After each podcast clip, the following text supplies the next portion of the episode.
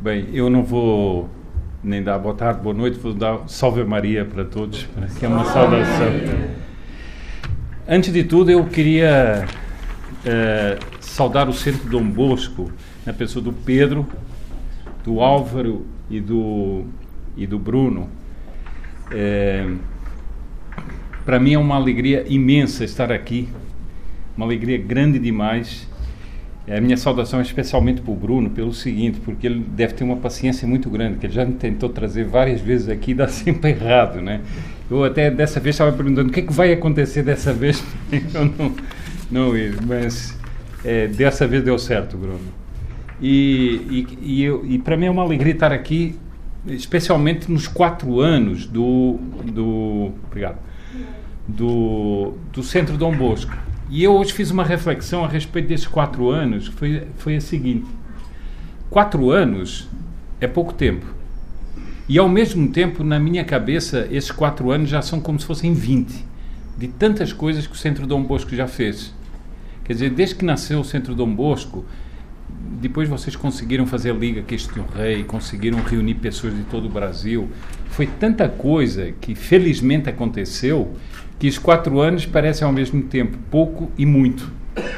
E, portanto, são quatro anos muito. É, que podem equivaler a 20, a 40, enfim. Uh, eu, uh, uh, quando fui convidado para vir aqui, então, pelo Bruno, ele deu um jeito assim brasileiro pôr um título um pouco elástico para eu me, me virar aqui assim no tema que eu vou expor. E uma das coisas que eu que eu sempre tenho empenho quando falo ou quando faço alguma live é tentar resolver dificuldades psicológicas que as pessoas têm. Não é as pessoas, eu, uh, eu mesmo tenho, ou, ou outras pessoas, e sobretudo os católicos, porque Infelizmente, a formação católica foi muito deformadora. E nós ficamos com ideias muito erradas. Eu já vi católicos dizer o seguinte: não, questão do aborto, não temos nada a ver com isso. Dai a César o que é de César e a Deus o que é de Deus. Eu disse: como é que é? O aborto, então, é de César. Quer dizer, o direito do Estado de matar uma pessoa, que é um direito fundamental do homem, enquanto criatura de Deus, é do Estado. Quer dizer, isso mostra bem a confusão que há na cabeça de muita gente, é, que acha que o catolicismo não tem nada a ver com isso. Bom, e, o, e uma das dificuldades é, que, eu, que eu noto que existe nos católicos, e, foi, e, e é nessa linha que eu queria tratar aqui, é a questão da luta espiritual. Nós temos é, eu vou descer depois à realidade que nós estamos vivendo hoje em dia. É, há muita gente que fala que nós estamos numa luta espiritual. E estamos mesmo. Logicamente, a pessoa sabe que estamos numa luta espiritual. Mas depois ela acha o seguinte: bom, então, como sou católico, eu vou rezar um terço, eu vou assistir uma missa, eu vou levar a minha vida é, sacramental, confessões, é, vou, vou participar, se for possível, de uma procissão, etc., porque isso vai me fortalecer. Porque depois, do outro lado, tem a luta que eu tenho que travar. Não. A luta é intrinsecamente a luta espiritual na qual já está envolvido o resto. E não há essa separação. Não há essa dicotomia. Uma vida espiritual e uma luta. Porque a pessoa pensa assim: não, eu realmente preciso ter forças para essa luta. Então vou rezar umas Ave Marias, vou rezar um terço para me fortalecer. Também é isso. Mas isso não é a essência da luta. Porque nós estamos numa luta espiritual.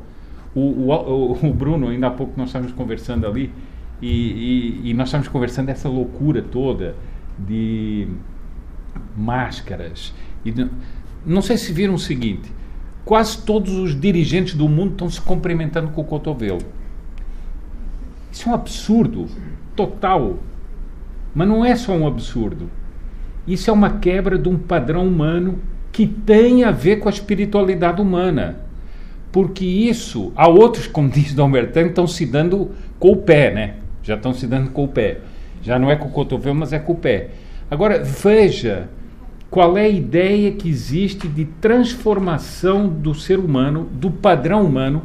O nosso cumprimento de dar a mão é algo que tem origem no cristianismo medieval, porque era os homens que portavam armadura tiravam a luva e tiravam para mostrar a mão ao outro que a mão não tinha uma espada. Ou seja, era uma maneira de mostrar uma uma amizade. Portanto, alguém que quer modificar isso, ele não, tá, não tem nada a ver com vírus isso aí. Isso tem a ver com um projeto de transformar a natureza humana. Então, quando nós estamos combatendo isso, por exemplo, eu outro dia disse isso numa, numa live que eu fiz, disse, a máscara é uma estética da opressão. É uma estética. Para que, que diga uma coisa, para que é que o, o, por exemplo, o Joe Biden mais a, a Kamala, não sei quantos, que é vice dele, aparecem para ser anunciados como candidatos do Partido Democrata e aparecem com uma máscara negra? Eles vão contaminar quem? Ninguém. E vão ser contaminados por quem? Por ninguém. Por que, é que um repórter de televisão está com uma máscara se ele está sozinho diante da câmera que está na rua? E, e não vai acontecer nada. Para que ele está com uma máscara? Há nisso uma questão espiritual. É uma escravidão espiritual que nos quer ser imposta. Então, eu eu queria exatamente tratar desse assunto. Não sei se interessa, se não interessa, mas é o seguinte: eh, nós percebermos como estamos envolvidos numa questão espiritual num todo. É, o que, há, algo que também é, muitas vezes nós não percebemos é que o seguinte: essa luta envolve o homem inteiro, envolve o homem intelectualmente, envolve o homem culturalmente, envolve o homem no seu comportamento. Eu não sei se sabem um fato interessante, mas o, o Barão do Rio Branco um dia estava no, no seu escritório, chegou uma pessoa que tinha um, conhecia mais ou menos, né? É, chegou assim, o barão se levantou, ele deu um tapa assim nas costas e disse: Então, barão, como vai o senhor? Novidades? E o barão disse assim: Não, novidades eu não tenho muitas, a não ser essa sua intimidade comigo. Agora, isso, imagine o seguinte: que numa corte do, da rainha de Inglaterra, em vez das pessoas terem aqueles cumprimentos, fosse tudo no tapa, tudo no empurrão, etc. Isso não modificava as coisas? Claro que modificava. Vamos às Forças Armadas. Imagine se em vez das pessoas nas Forças Armadas se baterem, eh, prestarem continência, elas se cumprimentassem assim, dando morro na mão. Tal. Isso acaba. Acaba.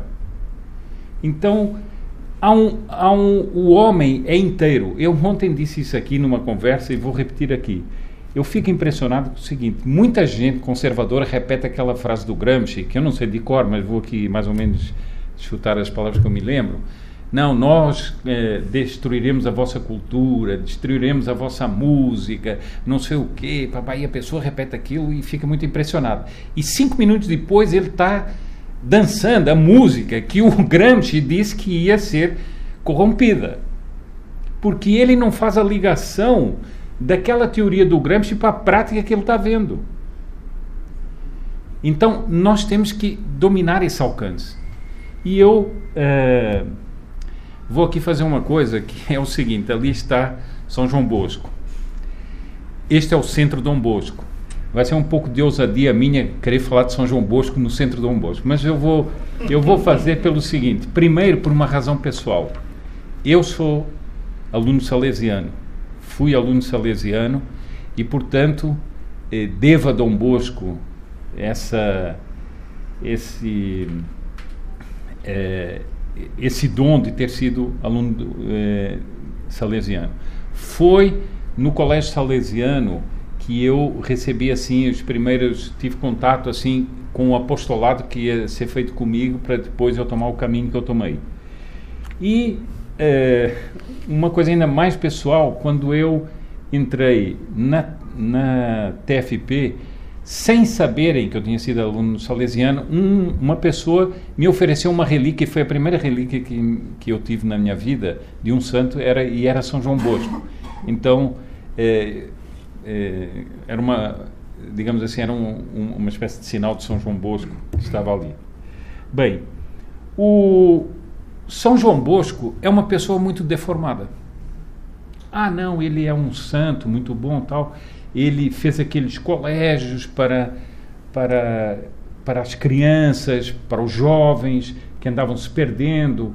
Não, São João Bosco, ele teve um papel importantíssimo que foi combater um problema que era a Revolução Industrial. Que estava, a Revolução Industrial estava modificando os hábitos humanos e estava é, fazendo a destruição de laços familiares, fazendo com que muitas crianças andassem nas ruas, se perdessem, ou seja, toda aquela aquela formação católica das famílias e ele percebeu aquilo e vai fazer aqueles a obra dele que é para recolher essas pessoas. Mas não é só isso. São João Bosco é, tem algo de interessantíssimo que são os sonhos de São João Bosco. São João Bosco era muito perturbado com esses sonhos porque ele tinha muitos sonhos e sonhos até proféticos de coisas que aconteceriam no futuro. E ele se perturbava um pouco, ele dizia: Mas o que é isso? Esses sonhos aqui, tem ah, sonhos a toda hora. Ele conversava com o confessor dele, até que, quando ele eh, se torna conselheiro de Pio IX, é, quem ele depois se torna um grande admirador, né? É, Pio IX diz o seguinte: o senhor tem obrigação de escrever os seus sonhos.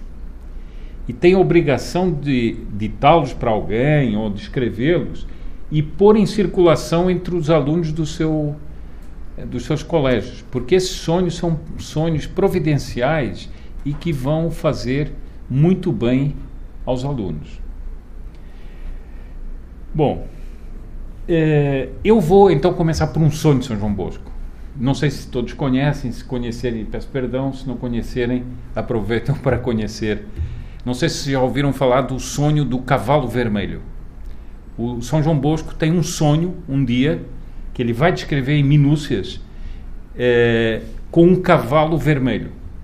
Bom, ele diz o seguinte: eu não vou ler o, o, o relato todo porque é muito longo, mas ele, ele, ele sonha que ele se encontrava com uma marquesa chamada Marquesa Barolo, que era uma, era uma senhora muito rica e muito uh, benfeitora da igreja, e ela até é venerável, se não me engano. E ele sonha que ele está com a Marquesa passeando numa praça, e que ao fundo da praça tem uma grande planície. E ele, vejam bem se as coisas são importantes ou não são importantes. Ele, no sonho, disse que a toda hora convidava a Marquesa, queria dar a direita para a Marquesa, porque era um, um ato de, de reverência e de respeito pela Marquesa. No sonho, ele várias vezes quis fazer isso. Ele conta que várias vezes dar o lugar de destaque à Marquesa. E no sonho a Marquesa dizia: Não, não, o senhor fica onde está, que eu fico aqui. Bom, aí vai o sonho e tal, e enquanto ele, ele estava passeando na praça, as, os, os jovens da obra dele brincavam ou faziam outras coisas assim pela, pela rua. De repente, ele percebe que todas as crianças ficam num silêncio e ficam aterrorizadas. E ele, no sonho, começa a ver todas as crianças fugirem, apavoradas. E ele não entende aquilo e começa a procurar e olha para o fundo da planície e vê um monstro que era um cavalo imenso, vermelho, que vinha avançando, mas que era uma figura aterrorizante. E ele, eh, ele diz que ele e a marquesa se detiveram e que ele começou a ter, eh, no sonho, começou a tremer de medo as pernas dele tremiam, o corpo dele todo tremia de pânico. E ele tentou fugir. Enquanto a marquesa desmaiou no sonho, ele foge, vai para trás de uma casa, expulsam-no. Não, o senhor vai embora daqui que nós não queremos que o senhor fique aqui. E ele volta e ele no sonho raciocina o seguinte: isso aqui deve ser o demônio. Então eu vou me armar de força e vou enfrentar o demônio. Vou até ele porque eu não posso fugir do demônio. E ele vai no sonho até o cavalo vermelho e diz que o cavalo era hor horrível, tinha um, um, um, umas ventas apavorantes, tinha umas orelhas eh, que metiam medo. Depois ele viu muita gente montada sobre aquele, aquele cavalo. E depois o cavalo tinha asas também, de vez em quando tinha asas. Bom, e o. E, e ele, de repente, acorda. E diz que ele acordou tão apavorado, tão, é, tão temeroso, que ele disse o seguinte: Eu estava tão assustado, mas tão assustado, que eu, durante toda a missa que eu celebrei de manhã e depois no confessionário, eu só pensava naquele monstro aquele cavalo vermelho, e me perguntava o que era aquilo. E ele se lembra que no Apocalipse fala-se de um cavalo vermelho. Então ele manda um dos padres da obra dele procurar ler o Apocalipse e descobrir o que é que dizia lá sobre esse cavalo vermelho. Então, eh, eu creio que é o próprio Dom Rua, o Dom Miguel Rua, né, a quem, eh, a quem ele pede para ler. É, bom, e essa obra dos sonhos é editada pelos é, é editada pelos salesianos. Eu não sei se essa história, acho que as pessoas podem pensar o seguinte: bom, mas o que é que nós temos aqui um cavalo vermelho? Não sei, é São João Bosco. Bem, o, o, está uma análise do sonho na obra da, dos salesianos, diz o seguinte: no sonho de Dom Bosco, o cavalo representa a democracia sectária. Portanto, isto aqui era o caminho do comunismo. Que procedendo furiosamente contra a igreja, avançava tentando contra a ordem social, sem deter-se em nenhum momento. Portanto, o cavalo que avançava sem parar. E imporia aos governos, nas escolas, nos municípios, nos tribunais, anelando realizar a obra destruidora começada com o apoio e a cumplicidade das autoridades constituídas, em prejuízo da sociedade religiosa, de todo o piedoso instituto e do direito de propriedade. Bom, o próprio São João Bosco vai dizer, eh, quando ele vê a leitura do, do Apocalipse, ele vai ver o seguinte: que esse, esse eh, cavalo vermelho era o símbolo da perseguição furiosa e sangrenta contra a Igreja Católica e que a esse a esse cavalo tinha sido dado uh, o, poder de destruir e de matar. Bom, agora vejam o comentário de Dom Bosco e aqui é que eu queria centrar uh, a minha a minha exposição. O que é que Dom Bosco? Então, Dom Bosco é só o, o, o santo que cuida das crianças? Vejam qual é o comentário de São João Bosco a este sonho que ele teve. Palavras de São João Bosco. Seria necessário que todos os bons, todos os bons, e nós, em nossa pequenez, procurássemos com zelo e entusiasmo. Portanto, não é assim, ah, é, tem que fazer aquele negócio. Não, não. Com zelo e com entusiasmo. Pôr um freio a esse animal que rompe por todos os lados alocadamente então, São João Bosco vai, vai dizer o seguinte: que esse, esse cavalo simboliza um mal universal e que todos nós temos obrigação de lutar contra ele. Isso é bem diferente daquela ideia, ah, eu vou cuidar da minha vida espiritual só. Não, não. É um mal universal. Mas ele, ele vai dizer o seguinte: portanto, ele vai, ele vai falar contra uma revolução universal e é preciso que nós detenhamos a adesão das pessoas a esse mal universal. Agora vejam as palavras de São João Bosco. Ele diz: é preciso lutar. Agora ele vai perguntar: de que maneira? Pondo de sobreaviso os povos. Ele está dizendo o seguinte: pondo de sobreaviso aquele fulano que eu conheço. Eh, não, não quer dizer que isso também não seja bom, mas ele não está falando disso. Ele está dizendo o seguinte: nós temos uma missão que é de pôr de sobreaviso os povos. Portanto, há uma missão, há um mal universal e há uma missão universal, proclamada por São João Bosco. Bom, vamos aqui confessar o seguinte: essa não é a imagem de São João Bosco que costumam passar para nós. Nem eu no meu colégio salesiano, não foi essa a imagem que me deram de São João Bosco. Não era. É... Bom, agora veja o seguinte: portanto, São João Bosco vai falar de um. Ele, no fundo, está tá tendo um sonho profético em que ele diz que todos nós temos que combater contra isso. Esse sonho era representava, esse cavalo representava essa, no fundo, o comunismo que estava chegando, né? E nós vamos ver o seguinte, que o comunismo vai se infiltrar dentro da igreja. Ainda há pouco estávamos conversando aí sobre a questão do, da carta de Monsieur Viganot, em que ele mostra que é, é, é uma entrevista dele em que ele mostra o seguinte, a revolução modernista, progressista dentro da igreja é que vai inspirar a Revolução do Maio de 68, por exemplo, e ele cita uma série de teólogos, inclusive o cardeal Ratzinger, que diz isso enquanto era cardeal, que foram os teólogos progressistas a alma da revolução que ia destruir o que é se nós estudarmos a, a revolução do maio de 68 evidentemente que tem muita importância a escola de Frankfurt mas ela é a escola das ideias. Mas quando é que essa revolução explodiu nas ruas no ano de 68, na França e depois nas revoluções estudantis no mundo inteiro. Vejam a sanha. Há um bispo francês progressista que diz, defendendo o maio de 68, que aquilo é um fenômeno místico para o mundo. Portanto, vejam, eles tomam o maio de 68 como um, um fenômeno de uma, de uma revolução universal contra a autoridade anárquica, eh, contra o eh, a favor do desbragamento de todos os instintos. Toda a revolução sexual é, é, é, é proposta ali no maio de 68. Bom,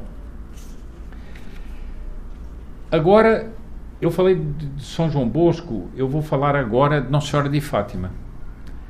Nossa Senhora de Fátima, o que é que ela vem dizer também, Fátima? Não vou aqui analisar toda a mensagem de Fátima.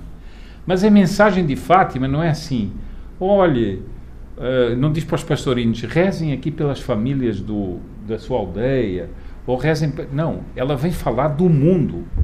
Ela vem dizer o seguinte: o mundo tem um problema fundamental que é uma crise universal que levou, por, levou, por exemplo, a essa guerra mundial. Era a primeira vez que se podia falar no mundo de uma guerra mundial. Estavam sendo massacradas populações jovens, por exemplo, uma coisa que fala-se pouco disso, mas na França havia um ressurgimento do catolicismo e do catolicismo monárquico que estava pegando a alta sociedade e a alta nobreza. Essa gente vai morrer toda nas trincheiras, enlameados nas trincheiras. Ou seja, aquela guerra teve uma, uma, um, um papel de destruir muitas esperanças que estavam nascendo. Depois, quem analisa aquela guerra vê que os laços sociais foram, foram mudados, uh, as relações humanas mudaram também. Foi um evento profundamente revolucionário. Bom, Nossa Senhora vem falar disso, de uma guerra mundial que estava acontecendo e vai acabar. Mas se os homens não mudarem, haverá uma outra guerra pior. Todo mundo pensa na guerra pior só em armas. Não é. Foi na destruição das sociedades. As duas guerras mundiais alteraram completamente a sociedade no mundo.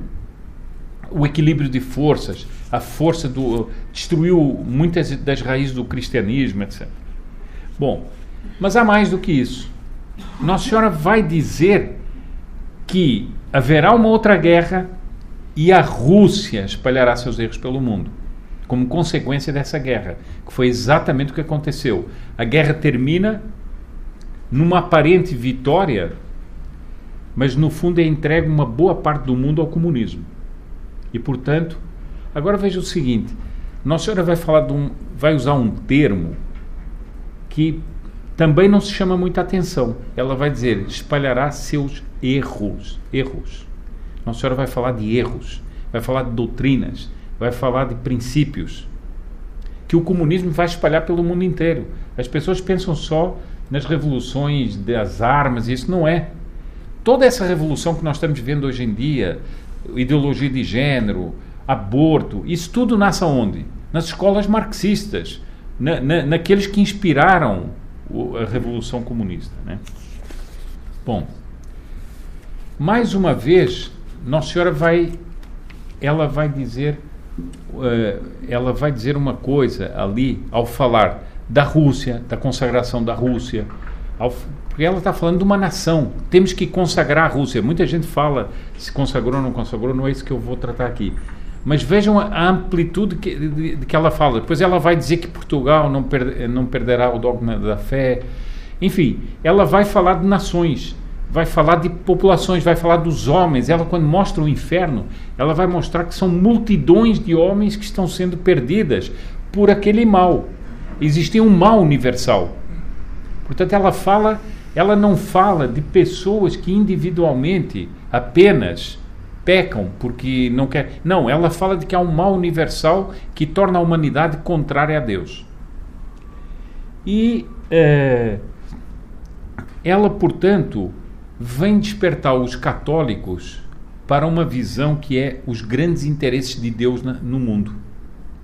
E não, não pensar só o seguinte: é, ela não vem só dizer o seguinte, não, uh, você leva a sua vida espiritual individual direitinha, tenha as, suas, as suas formas de piedade eh, direitas e tal. Não, ela vem dizer o seguinte: faça isso, mas com os olhos postos nesse panorama mundial, nesse panorama universal. Ora, há muitos católicos, nós conhecemos isso, há muitos católicos que, se a gente vai falar de política, de sociologia, de filosofia, teologia, da história, né, acham que isso não, é um devaneio.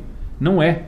Nossa Senhora nos pôs diante dessa perspectiva, como o sonho de São João, eh, São João Bosco.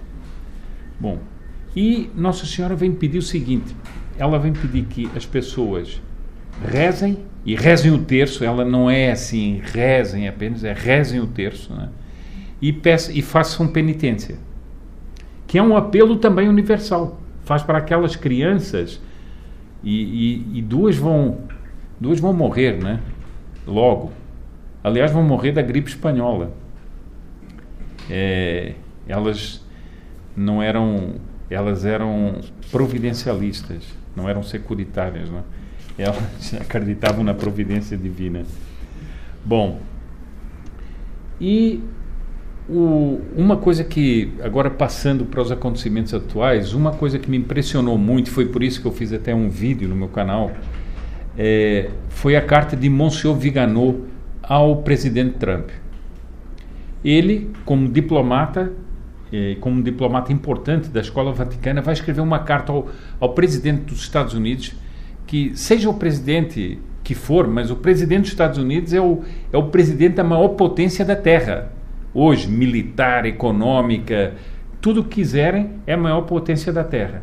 Ele escreve a esse presidente e diz o seguinte: o que nós estamos vivendo no mundo, nos Estados Unidos e no mundo, é uma questão bíblica. Não é uma questão política só, social, tá, tá, é uma questão bíblica.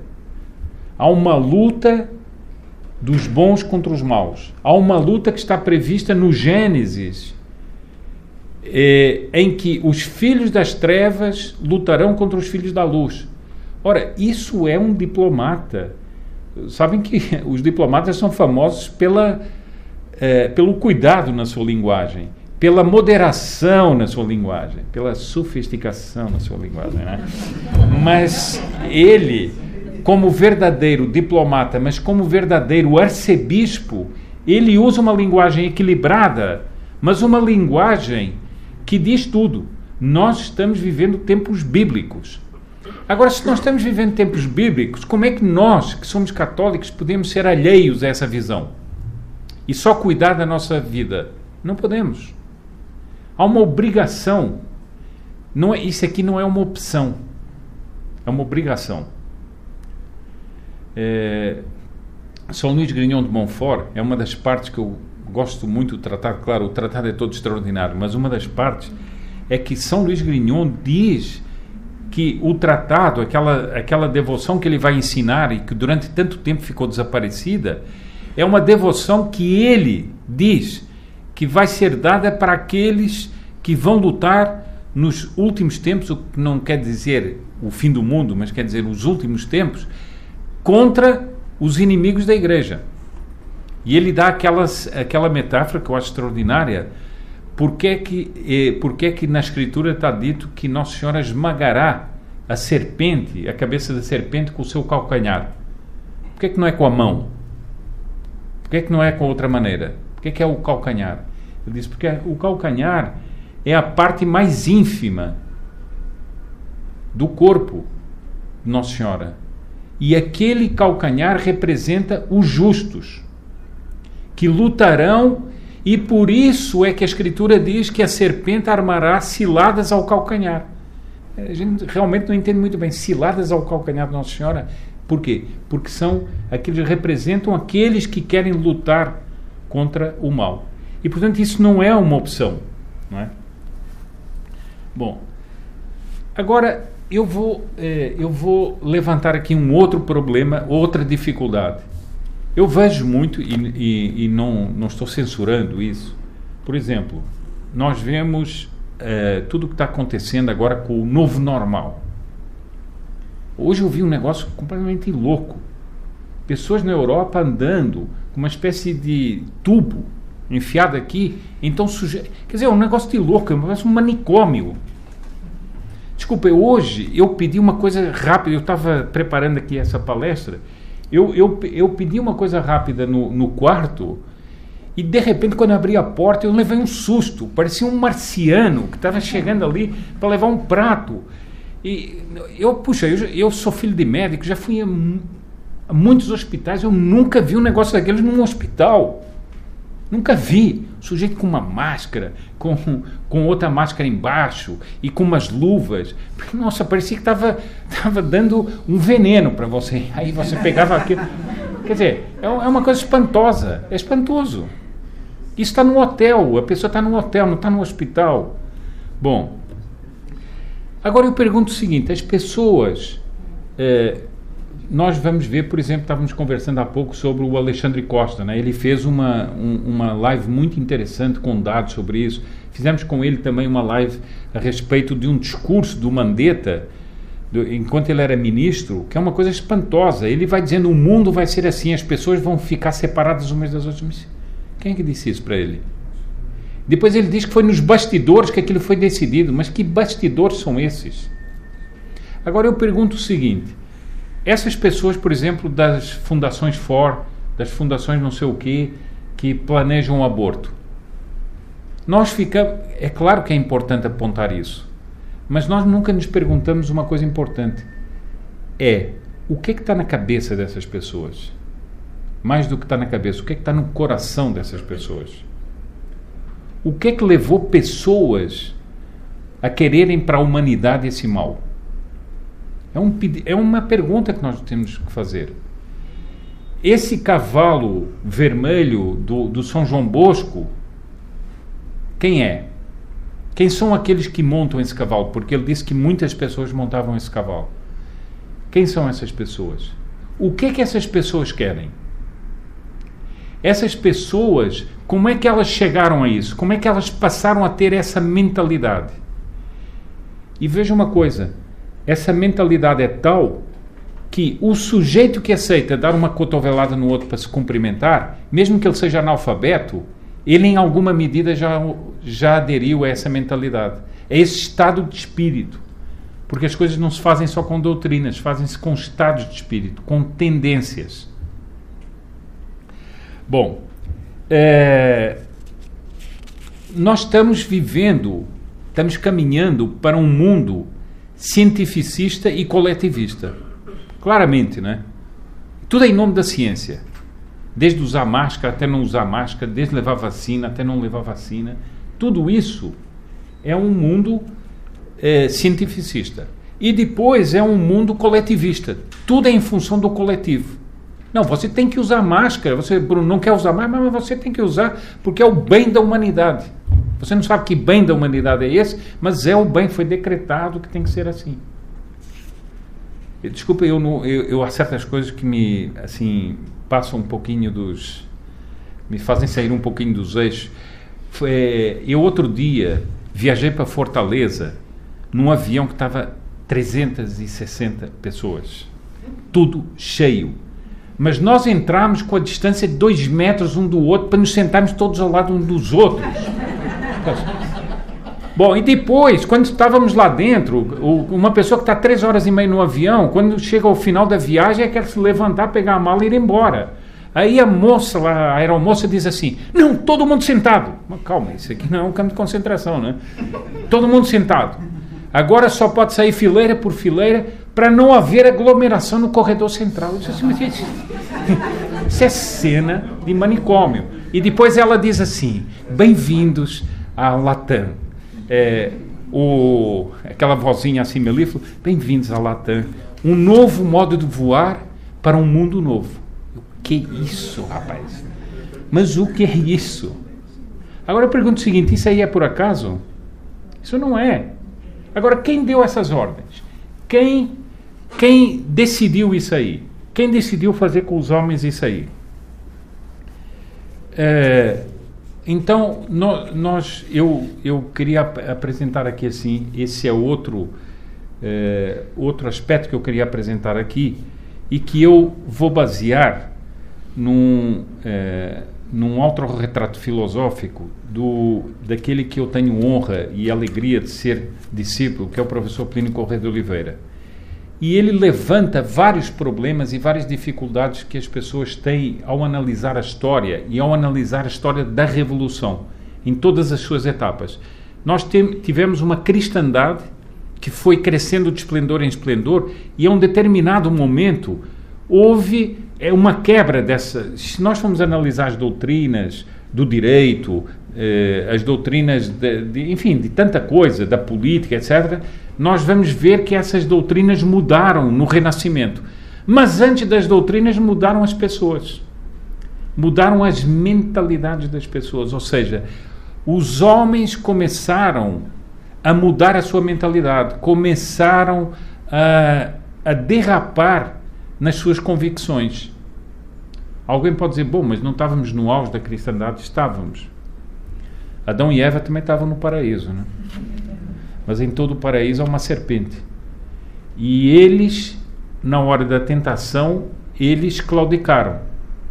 Bom, então há uma mudança de mentalidades em que as pessoas vão se afastando a pouco a pouco do modelo é, sobrenatural da sociedade, inspirado por nosso Jesus Cristo, e vão começando a caminhar para um humanismo, em que o homem vai passar a ser o centro das coisas.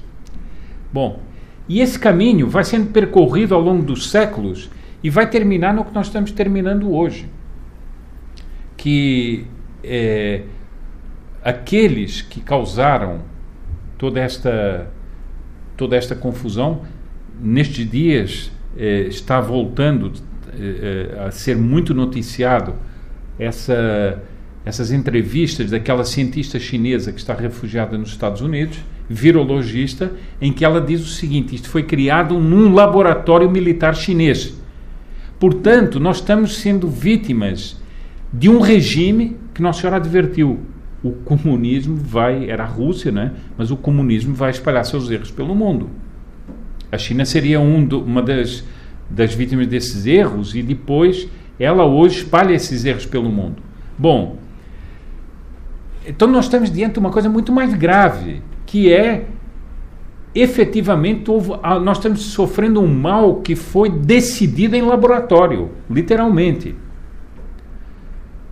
E o, o, líder chinês vai fazer uma declaração diante de uma Organização Mundial da Saúde dizendo o seguinte: nós vamos resolver, a China vai resolver esse problema e é o homem que vai resolver o problema. Ou seja, isso é o, a, o auge da declaração de que o homem é o centro de tudo. Não existe Deus, não existe nada. Só que existe um problema.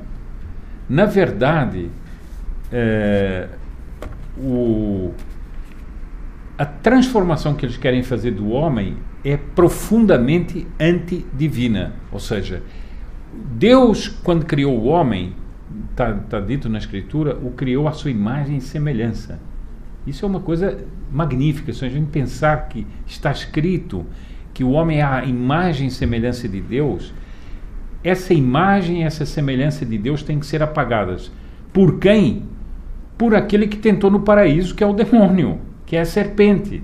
Ou seja, existe, e por isso a nossa luta é uma luta essencialmente espiritual, porque na profundidade das coisas nós estamos lutando contra aqueles que são os filhos das trevas e são os filhos da serpente. São Luís Grignon de Montfort fala de duas raças na história: a raça da Virgem e a raça da serpente. E diz o seguinte: que essa é a única inimizade que Deus pôs na terra. E que essa inimizade só crescerá até o fim dos tempos. Portanto, aqueles que dizem que nós vivemos, viveremos uma paz universal estão nos mentindo. Porque essa paz universal será o triunfo dos filhos das trevas. Porque ela é falsa. Só há paz na paz de Cristo. Só a paz de Cristo é verdadeira. E a paz de Cristo é a paz dos vigilantes, daqueles que sabem que o, que o, que o mal existe. Eu um dia estava lendo um livro da Regine Pernoud sobre Santa Hildegarda.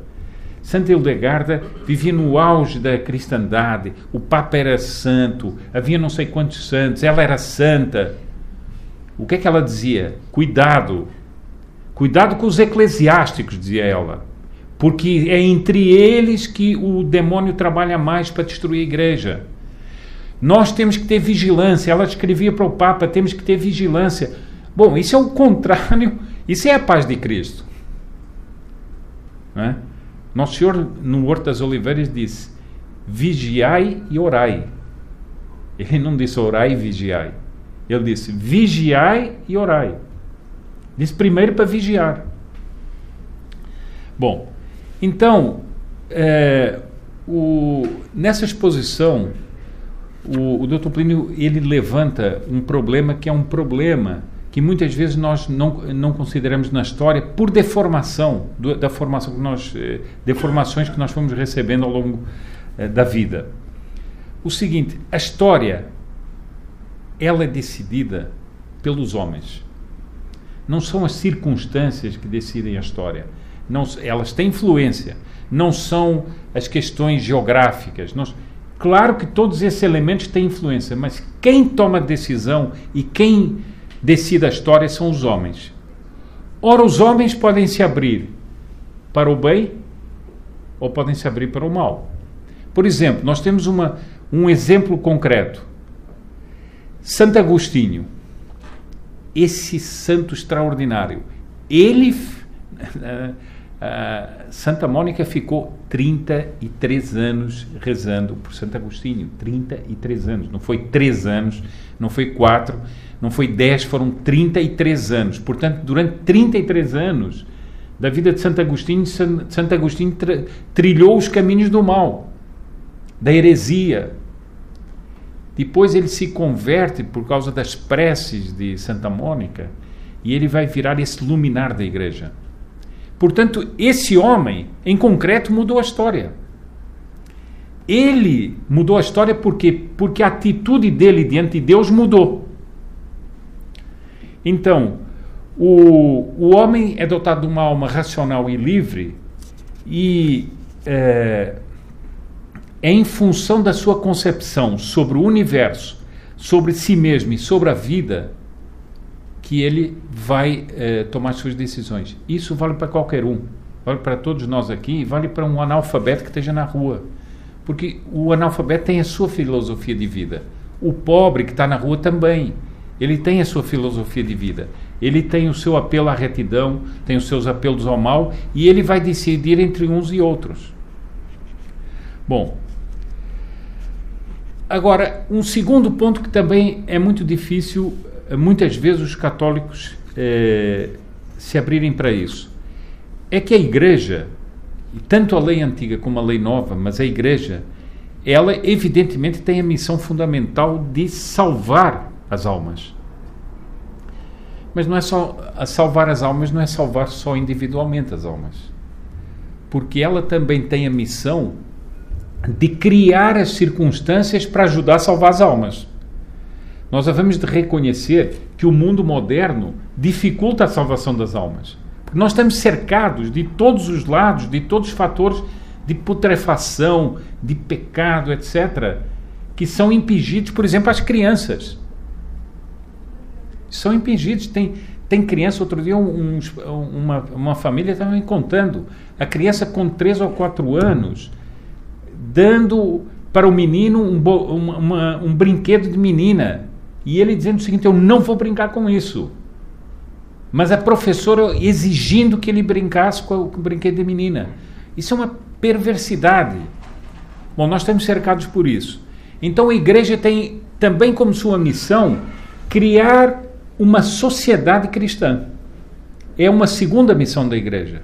Ou seja, inspirar uma sociedade cristã, inspirar os relacionamentos e as relações humanas segundo os, os ensinamentos do nosso Senhor Jesus Cristo, essa também é uma missão da igreja. E por isso, nós que somos leigos aqui, temos uma missão especial de defender a civilização cristã como eu estava dizendo, só esse negócio do cotovelo pode parecer que não é nada, mas é. É uma grande transformação.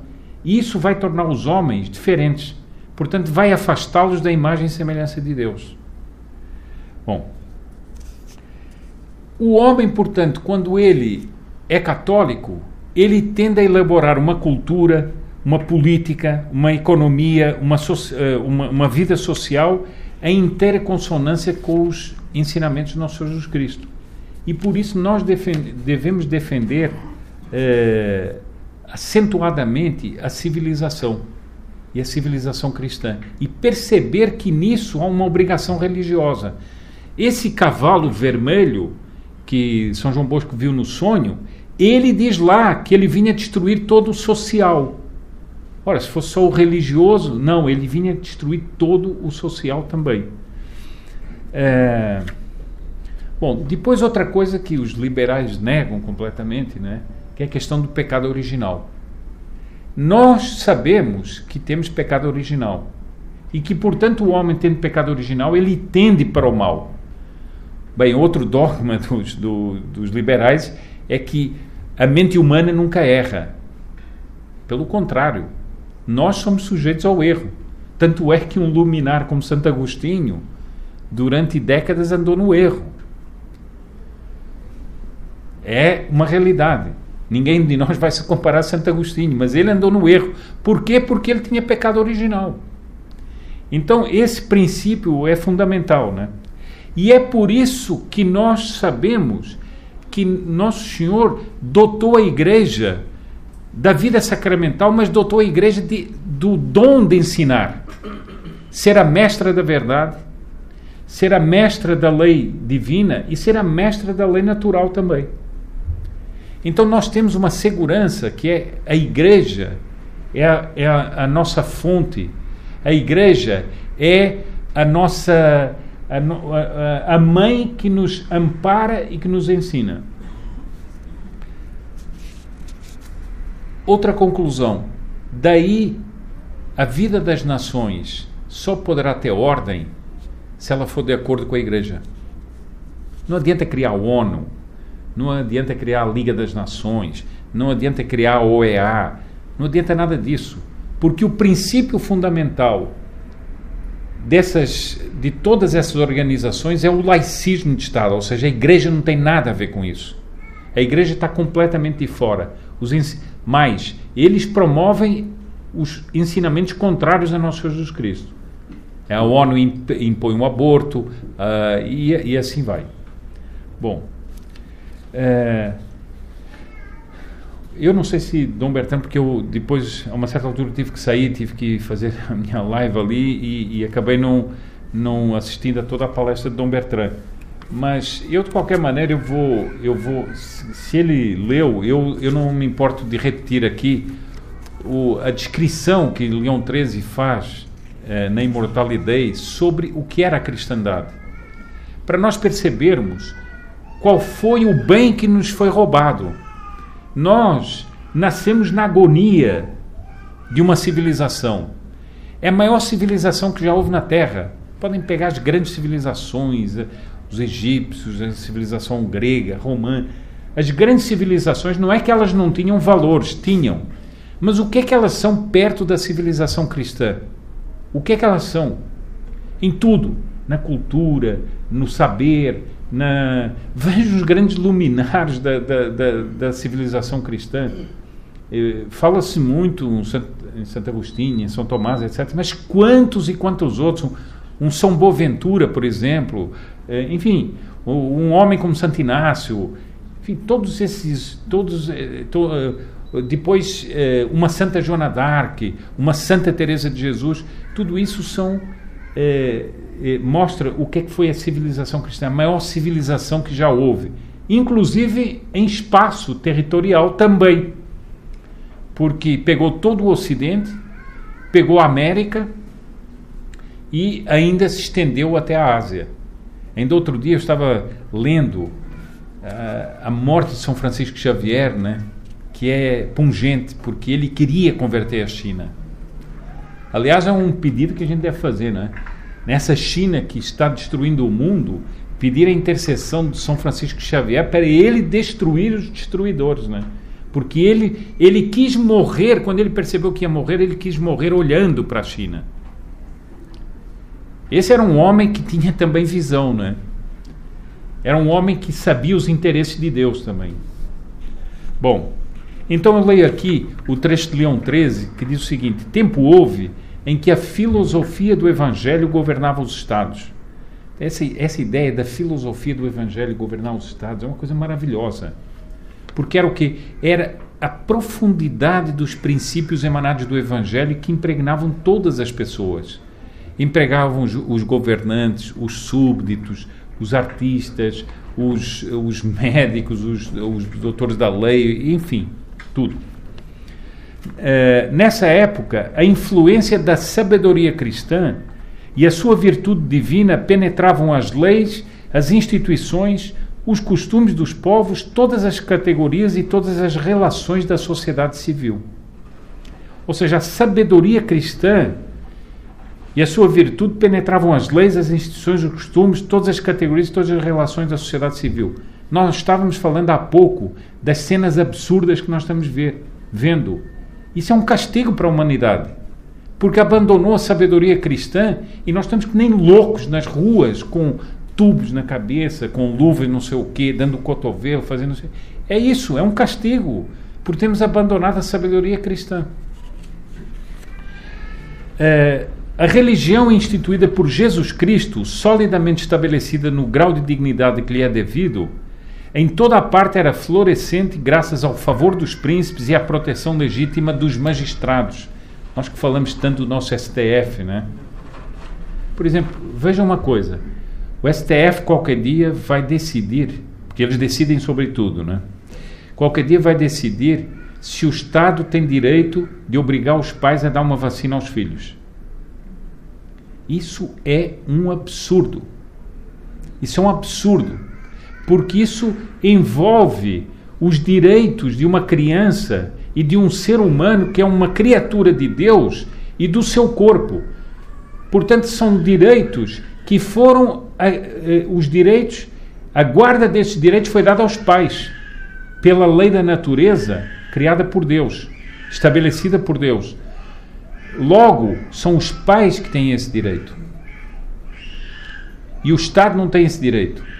Portanto, isso é uma questão religiosa. As pessoas não querem ver, mas é uma questão religiosa. É...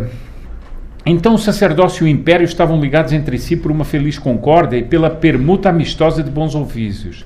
Organizada assim, a sociedade civil deu frutos superiores a toda a expectativa, cuja memória subsiste e subsistirá, consignada como está em inúmeros documentos que artifício algum dos adversários poderá corromper.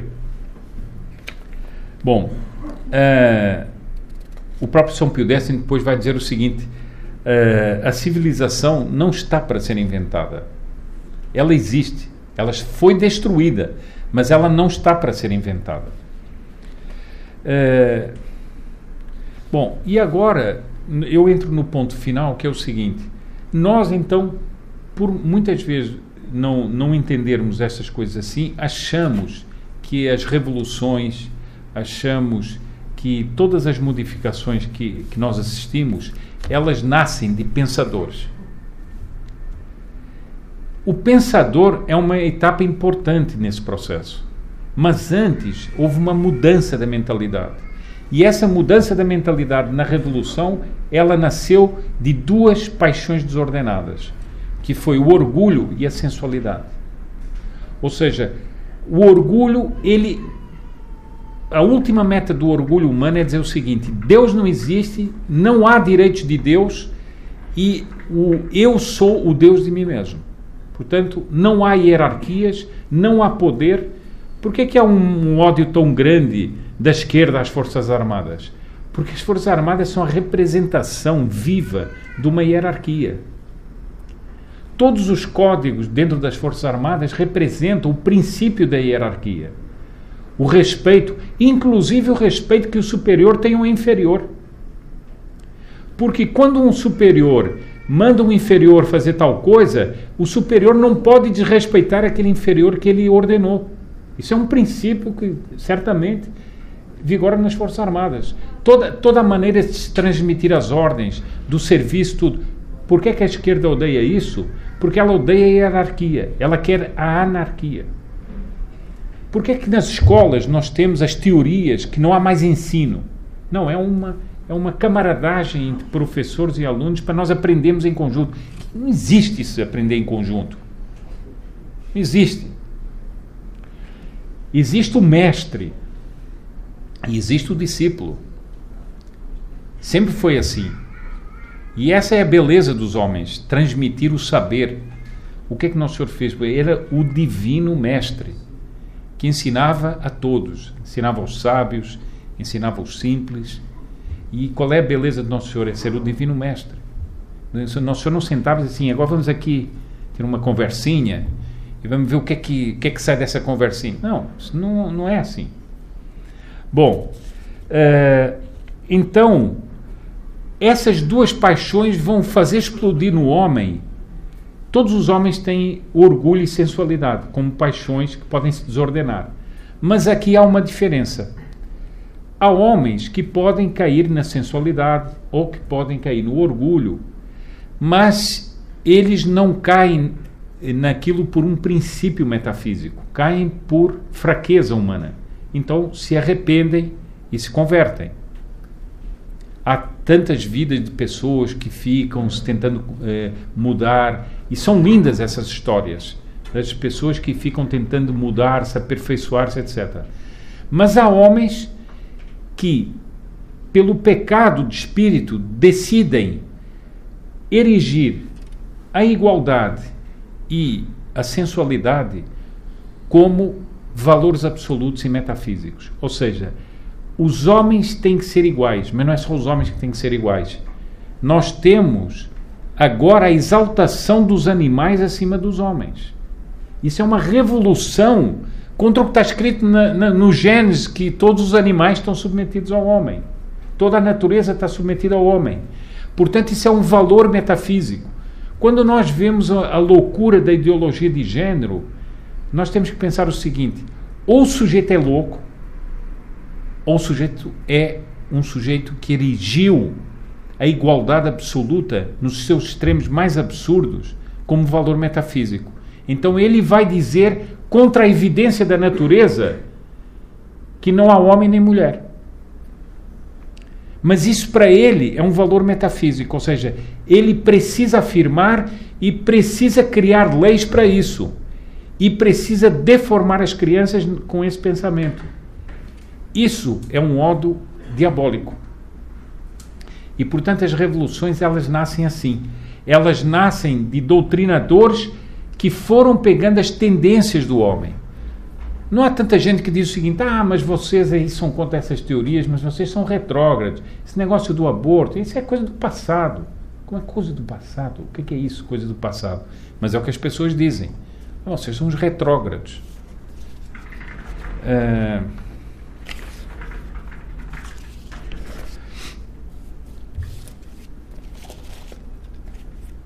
Bom, então o homem ele tem uma necessidade quando ele adere ao mal, ele tem uma necessidade, e quando ele também adere ao bem, ele tem uma necessidade de formular as doutrinas que justificam a sua posição. Os homens elaboraram doutrinas boas, mas também elaboram doutrinas más para justificar os erros nos quais eles já estão. Ou seja, eles aderem àqueles erros e a partir daqueles erros, aquelas tendências, etc., eles vão eh, elaborar essas doutrinas.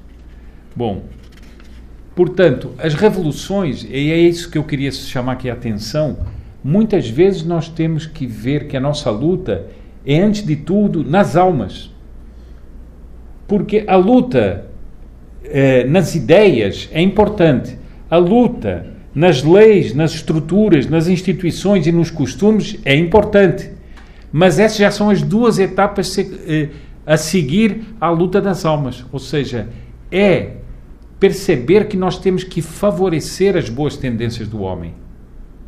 Então não adianta nós termos uma doutrina boa e nós, na nossa vida pessoal, favorecermos as tendências ruins.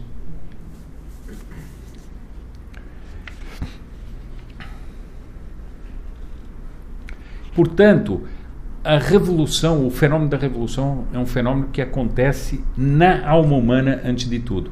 E tudo o que nós estamos vendo agora são os reflexos de almas que se entregaram a um mal que é o mal revolucionário. Mas nós temos que ter o cuidado para nós.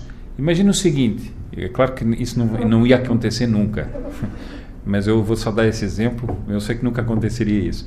Imagine que alguém pusesse só uma gotinha de veneno aqui dentro Assim, não, mas é só uma gotinha. Não, desculpa. Não, mas o, o resto é água. O ruim seria se fosse tudo veneno. Claro, se fosse tudo veneno era bem ruim mesmo.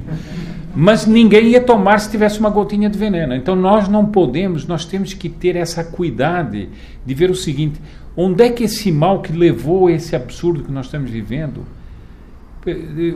Nós estamos aqui começando a, parece, a sair do pesadelo. Os países europeus já estão inventando que está havendo mais não sei o quê, que é, por exemplo, hoje em Madrid confinaram não sei quantos bairros que as pessoas não podem sair de casa. Quer dizer, eles vão ficar jogando com a humanidade como se fossem escravos. Bom, o, eu então acho que já falei demais. Eu vou aqui terminar minha palestra com uma, com uma recordação do aniversário do, do Centro Dom Bosco, que foi a missa de ontem, e quando foi lido o Evangelho da viúva de Naim. Aquela cena é comovedora. Nosso Senhor ouve, vê aquele cortejo, e Nosso Senhor diz o Evangelho que teve compaixão. Vejam que ninguém pediu, ele teve compaixão. Só essa ideia de Nosso Senhor ver um cortejo de um fúnebre, uma viúva que tinha ali o seu filho, e ele teve compaixão e ele se aproxima do, do daquele jovem e diz, eu até anotei aqui assim, eu te ordeno, levanta-te. Eu acho que o mundo moderno ele precisa que Nosso Senhor tenha compaixão dele e, e nos diga outra vez: Eu te ordeno e levanta-te. Porque a civilização cristã foi levada a um tal abismo. Para não falarmos da Santa Igreja, porque isso seria toda uma outra exposição que eu teria que fazer aqui. Mas para não falar das coisas terríveis que nós vemos hoje dentro da Santa Igreja da negação dos sacramentos, da negação da fé pelos pastores, muitas vezes. Isso é terrível. Bom, então nós precisamos dessa é, dessa dessa aproximação do Nosso Senhor e que Nosso Senhor diga é, eu te ordeno levanta-te mas nós não podemos esquecer uma coisa quando foi é, o prélio magno, como diz a Escritura, a grande luta no céu, quando houve a revolta dos anjos, que seriam os demônios, Deus não esmagou os demônios por si. Ele quis que São Miguel dissesse quis o Deus. e congregasse os anjos fiéis para lutar contra os demônios.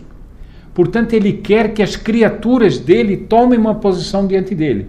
E diante dessa revolução dos homens, nós também, Deus também quer que nós tomemos essa posição. Em função dele e, digamos, também coisa de Deus. Nós estamos numa situação que é, quase que se poderia dizer aqui que essa sala é uma catacumba. Porque em relação às loucuras que a gente vê no mundo aí fora, é quase uma catacumba. Então alguém pode dizer o seguinte: bom, mas vocês acreditam mesmo que as coisas, que Deus vai vencer? Eu, eu termino aqui com umas palavras do Dr. Plínio Correia de Oliveira, que ele escreveu nesse autorretrato filosófico, que ele diz o seguinte: Os céticos poderão sorrir, mas o sorriso dos céticos jamais conseguiu deter a marcha vitoriosa dos que têm fé. E é com essas palavras que eu queria terminar essa exposição aqui e agradecendo mais uma vez o convite, Pedro, para estar aqui no quarto aniversário do Centro Dom Bosco.